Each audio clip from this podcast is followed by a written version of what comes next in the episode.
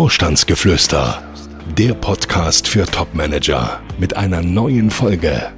Wer sich als Beirats- oder Aufsichtsratsmitglied aufdrängt, der hat eigentlich schon verloren. Man muss vielmehr das Stadium erreichen, ausgewählt zu werden. Er ist Coach, erfolgreicher Autor und seit mehr als 20 Jahren berät er Topmanager. Jetzt gibt Dr. Detambell im Gespräch mit Konstantin Müller Einblick in Themen und Trends auf Führungsebene.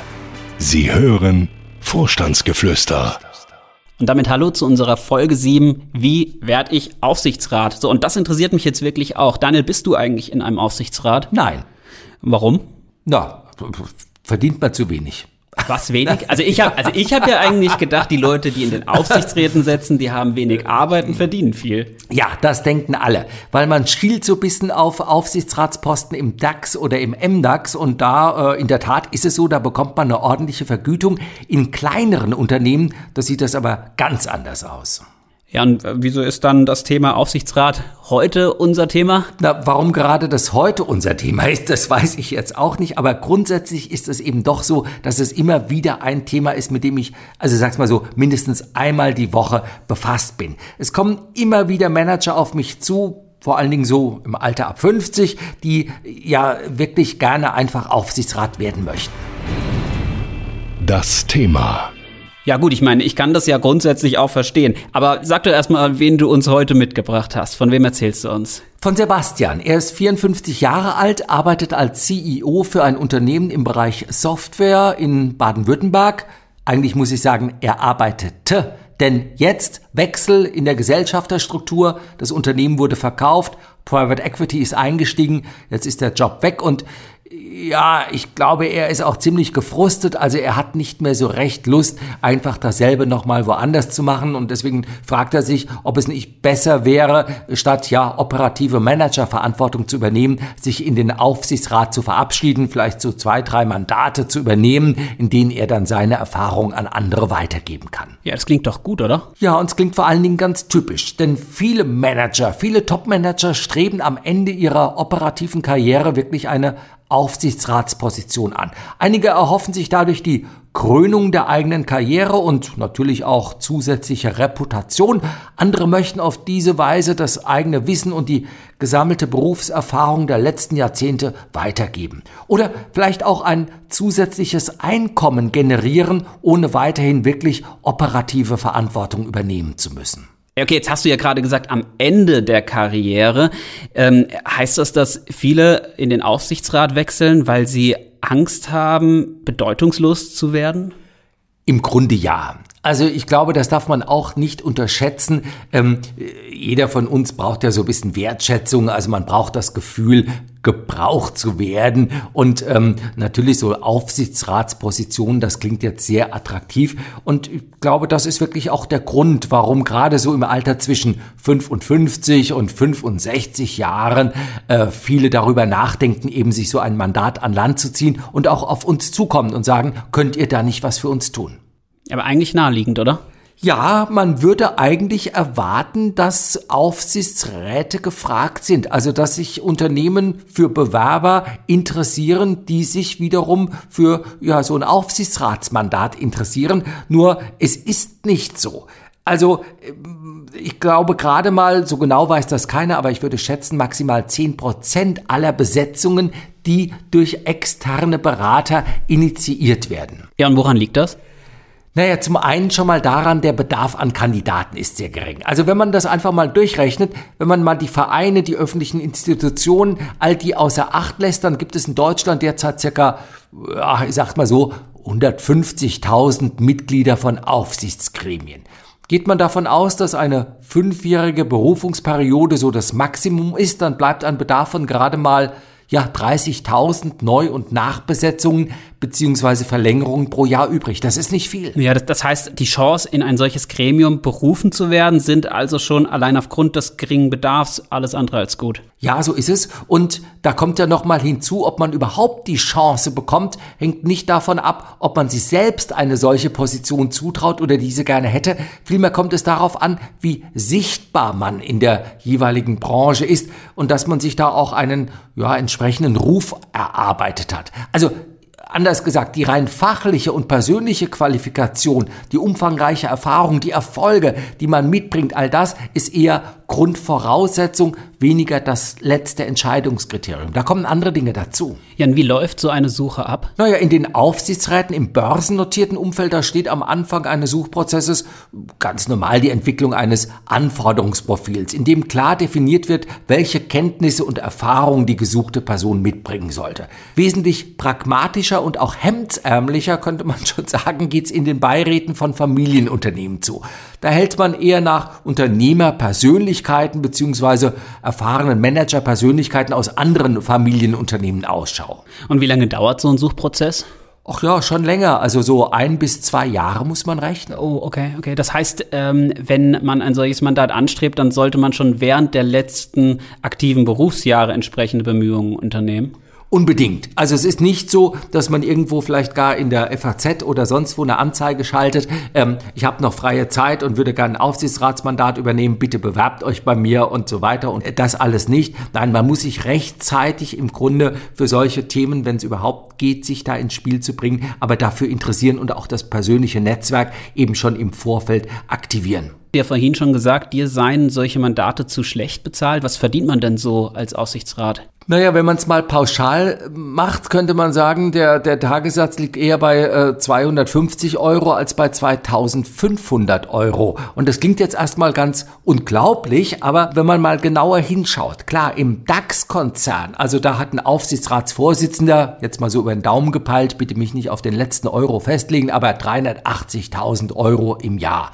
Gut, im MDAX sind immer noch 200.000. Schaut man sich dann normale Aufsichtsratsmitgliedspositionen an, in denen man selber nicht den Vorsitz führt, kommt man im MDAX immer noch auf 74.000 Euro im Schnitt pro Jahr. Ähm, aber unten drunter, da wird's dann auf einmal ganz schnell, ja, da, da, da wird's dann nicht mehr so ganz attraktiv. Also wenn man sich mal ein Unternehmen meinetwegen anschaut, bis 250 Millionen Euro Umsatz, äh, da sind dann 15.000 Euro pro Jahr eher die Regel. Aber das ist doch auch gar nicht so schlecht, oder? Nee, MDAX und DAX, perfekt. Also sollte es da irgendwelche Mandate zu vergeben, geben, bitte einfach jetzt bei uns melden. Haben wir dafür eigentlich eine eigene E-Mail-Adresse? Nee, haben wir nicht. Nö, können wir ja einrichten. Können wir doch einrichten. Also bitte meldet euch, also Konstantin und ich, wir, wir würden, wären sofort dabei. Ähm, aber naja, Spaß beiseite, an solche Mandate ranzukommen, das ist dann schon fast wie ein Sechse im Lotto. Und wenn es dann eher mittelständisch zugeht, naja, dann sind 15.000 Euro im Jahr gar nicht mehr. Naja, so schlecht sind 15.000 im Jahr mehr ja auch nicht. Nee, aber man muss ja das Gehalt, also die 15.000 Euro und den Zeitaufwand auch in Relation stellen. Und der Zeitaufwand ist wirklich enorm man muss mal überlegen, so sechs bis achtmal Tag zu ein Gremium im Jahr, in schwierigen Zeiten auch durchaus mal öfter. Und wenn man nicht nur den einen Sitzungstag dann rechnet, und den, wie gesagt, sechs oder achtmal im Jahr, sondern eben auch die Vor- und Nachbereitung, die Abstimmung mit den Gremiumskollegen, dann kann für ein einziges Mandat durchaus ein Zeitaufwand von 30, 40 oder auch 50 Arbeitstagen pro Jahr entstehen. Und wenn das Unternehmen dann in die Krise kommt, dann verdoppelt sich der Zeitaufwand auch mal ganz schnell. Mhm. Ich habe jetzt, jetzt hier gerade einfach mal so gerechnet. Also 15.000 Euro. Wenn ich das jetzt durch 50 Arbeitstage teile, dann komme ich ja gerade mal auf 300 Euro Tagessatz. Ja, das ist nicht so viel. Das ist nicht so viel. Und man muss wirklich auch die Verantwortung sehen. Also das mag in früheren Jahrzehnten vielleicht anders gewesen sein. Da hatte man ja so ein bisschen die Vorstellung und zum Teil war das vielleicht auch so, dass da die Aufsichtsräte zum Kaffee trinken zusammenkommen. Sieht man ja auch im Fernsehen immer, ja. Also da wurden Zigarren geraucht und dann saß man da und fühlte sich wahnsinnig wichtig. Aber das hatte damals mit der Realität nichts zu tun und heute ist es nochmal ganz anders. Also man ist wahnsinnig tief in der Haftung mit drin und ähm, ja, deswegen also so etwas zu machen, ähm, um da wirklich mit reich zu werden oder ordentlich nochmal Geld zu verdienen, das, das macht überhaupt keinen Sinn. Reputationsgründe, die eigene Reputation etwas aufzuwerten, kann ein Grund sein. Persönliches Engagement kann ein anderer Grund sein, aber Geld verdienen, nee, das, das kann ich nicht raten, das zu tun. Okay, und gibt es denn so eine Checkliste, mit der man prüfen kann, ob man attraktiv für einen Aussichtsrat ist? ach Gott, eine Checkliste vielleicht nicht, aber man kann sich schon mal die Frage stellen, in welchen Unternehmensformen habe ich bisher die meisten Kenntnisse sammeln können und für welche Unternehmen könnten diese zukünftig von Nutzen sein?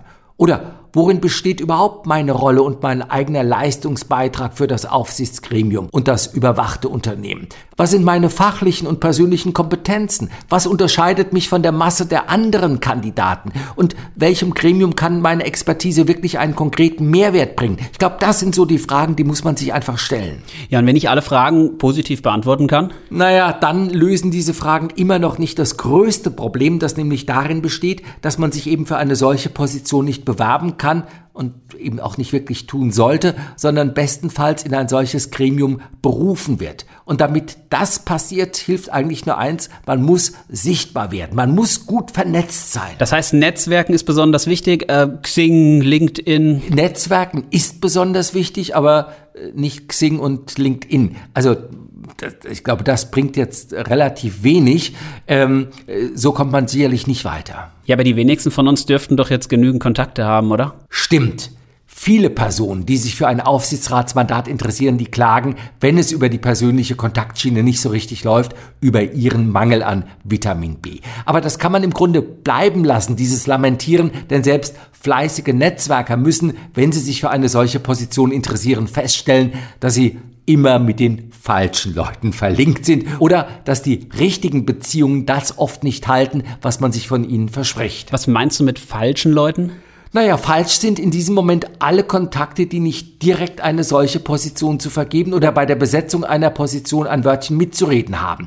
Das dürften die allermeisten Personen sein, die man so in seinem Netzwerk hat. Und diejenigen, die über solche Positionen entscheiden oder mitreden, die haben in diesem Moment keine solche Position zu besetzen. Alles andere wäre wirklich ein großer Zufall. Na klar, man kann durch Addition mehrerer großer Zufälle beziehungsweise das ins Feuer bringen mehrerer Eisen dafür sorgen, dass die Wahrscheinlichkeit größer wird. Also sichtbar werden, Networking betreiben, ja, das geht, aber man muss schon ordentlich was investieren, dass man dann am Ende, wie ich vorhin sagte, wirklich sichtbar wird. Mhm, also klingt wirklich nach einer spannenden Herausforderung. Jetzt würde mich interessieren, wie ist denn die Geschichte mit Sebastian ausgegangen? Naja, ich habe ihm das mal vorgerechnet. Also, ähm, was er da so verdient und ähm, dann sagt er, na gut, aber wenn ich nicht nur ein Mandat hätte, sondern zwei und dann waren wir so bei 30.000 und dann dachte er, naja, und wenn Sie sich verrechnen, dann sage ich, gut, dann sind wir bei 60.000 dann hatten wir aber immer noch eine große Lücke zu dem, was er vorher hatte. Also das war noch nicht mal ein Viertel seines bisherigen Gehaltes. Und äh, kurzum, wir haben einfach einen neuen operativen Job für ihn gesucht. Und das Verrückte war, ähm, er hatte den dann angetreten. Als CEO war er wieder tätig. Und ähm, dann ergab sich aus dieser operativen Tätigkeit dann doch eben ein Aufsichtsratsmandat, weil er eben dann in diesem Verband, in dem er dann auch da äh, tätig war, doch so sichtbar wurde, dass ein anderes Unternehmen ihn noch angesprochen hatte, also sozusagen äh, zwei Fliegen mit einer Klappe geschlagen. Die Moral von der Geschichte? Was kann man denn aus dieser Folge lernen? Ich glaube eigentlich nur eines. Aufsichtsratsjobs sind keine Alternative zu operativen Jobs, bestenfalls eine Ergänzung. Ja, und Sie wissen, Sie können uns Fragen schreiben an podcast.vogel-detambell.de. Und diese Woche haben uns zwei Fragen erreicht. Zum einen die Karin aus Maintal. Sie fragt, wie sie auf sich aufmerksam machen kann. Aber ich glaube, die Möglichkeiten sind vielfältig. Also das können Vorträge sein, die man irgendwo vor größerem Publikum hält. Es kann sein, dass man einen Podcast zum Beispiel installiert. Vielleicht funktioniert das auch.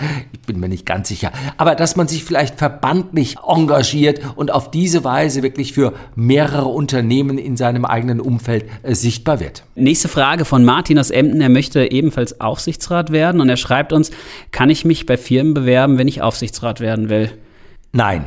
Die Frage lässt sich mit einem klaren Nein beantworten. Martin, probieren Sie es so erst gar nicht. Macht keinen Sinn. Ja, denn das haben wir heute auch gelernt. Wenig Chancen und hoher Wettbewerb. Und um harte Bandagen und Kämpfe geht es auch in unserer nächsten Folge.